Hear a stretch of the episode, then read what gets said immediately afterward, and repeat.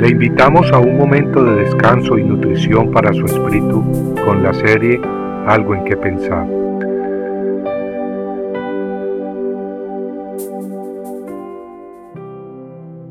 Estas seis ciudades serán de refugio para los hijos de Israel y para el extranjero y el que more entre ellos, para que huya allá cualquiera que hiriere de muerte a otro sin intención.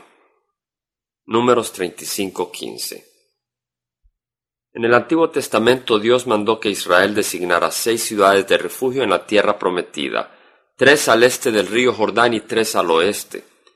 El propósito de designarlas como ciudades de refugio era el de proteger a cualquier persona que accidentalmente hubiera matado a otra.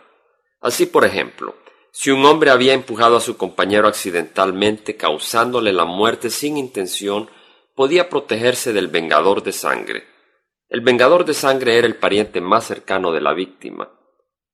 Quien huyera hacia una de las ciudades de refugio era protegido hasta que se le hiciera juicio. Si la congregación lo encontraba inocente, comprobando que la muerte fue accidental y no malintencionada, lo regresaban entonces a la ciudad de refugio. Ahí él podría vivir libremente, protegido del vengador de sangre, pero no tenía libertad de salir de la ciudad. Si él salía de los límites de la ciudad, el vengador tenía derecho de matarlo en cuanto lo encontrara afuera. Esta porción de las Escrituras es muy interesante y está cubierta en los libros de Números capítulo 35 y el de Josué capítulo 20 en el Antiguo Testamento. Al leerla en esta ocasión aprovecho a reflexionar en otra ciudad de refugio, una fortaleza amurallada a la que tenemos acceso en nuestros tiempos. Y es que así como Dios estableció ciudades de refugio en el Antiguo Testamento, así Dios ha establecido un refugio en nuestros días, una fortaleza hacia la cual podemos correr en cualquier momento. Amigo, esa ciudad de refugio es Jesucristo. Y Él mismo es la puerta. El Hijo de Dios dijo, Yo soy la puerta, el que por mí entrare será salvo. En Proverbios 18:10 leemos, El nombre del Señor es torre fuerte. A ella corre el justo y está a salvo.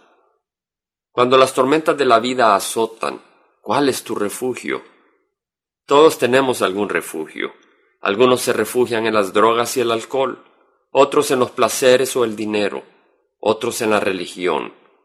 Otros tienen algún amigo influyente que los puede sacar de los hoyos en que se meten.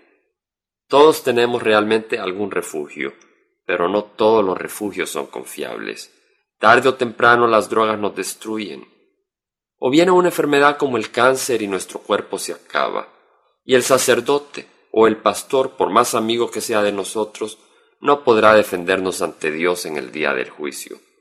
Amigo, el único refugio que podrá sostenernos en medio de los azotes de la vida y el único que podrá defendernos ante la justicia divina es Jesucristo. Todo lo que tenemos que hacer es correr hacia Él y refugiarnos en Él. ¿Qué esperas? Corre hacia Él. Compartiendo algo en que pensar, estuvo con ustedes Jaime Simán.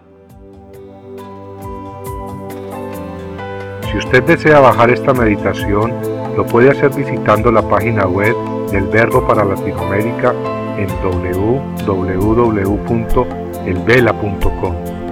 Y el Vela se deletrea E L B de verdad E L A, donde también encontrará otros materiales de edificación para su vida. Puede también escribirnos a El Vela Pio Voz 1002 Orange, California 92856, Estados Unidos. Dios le bendiga.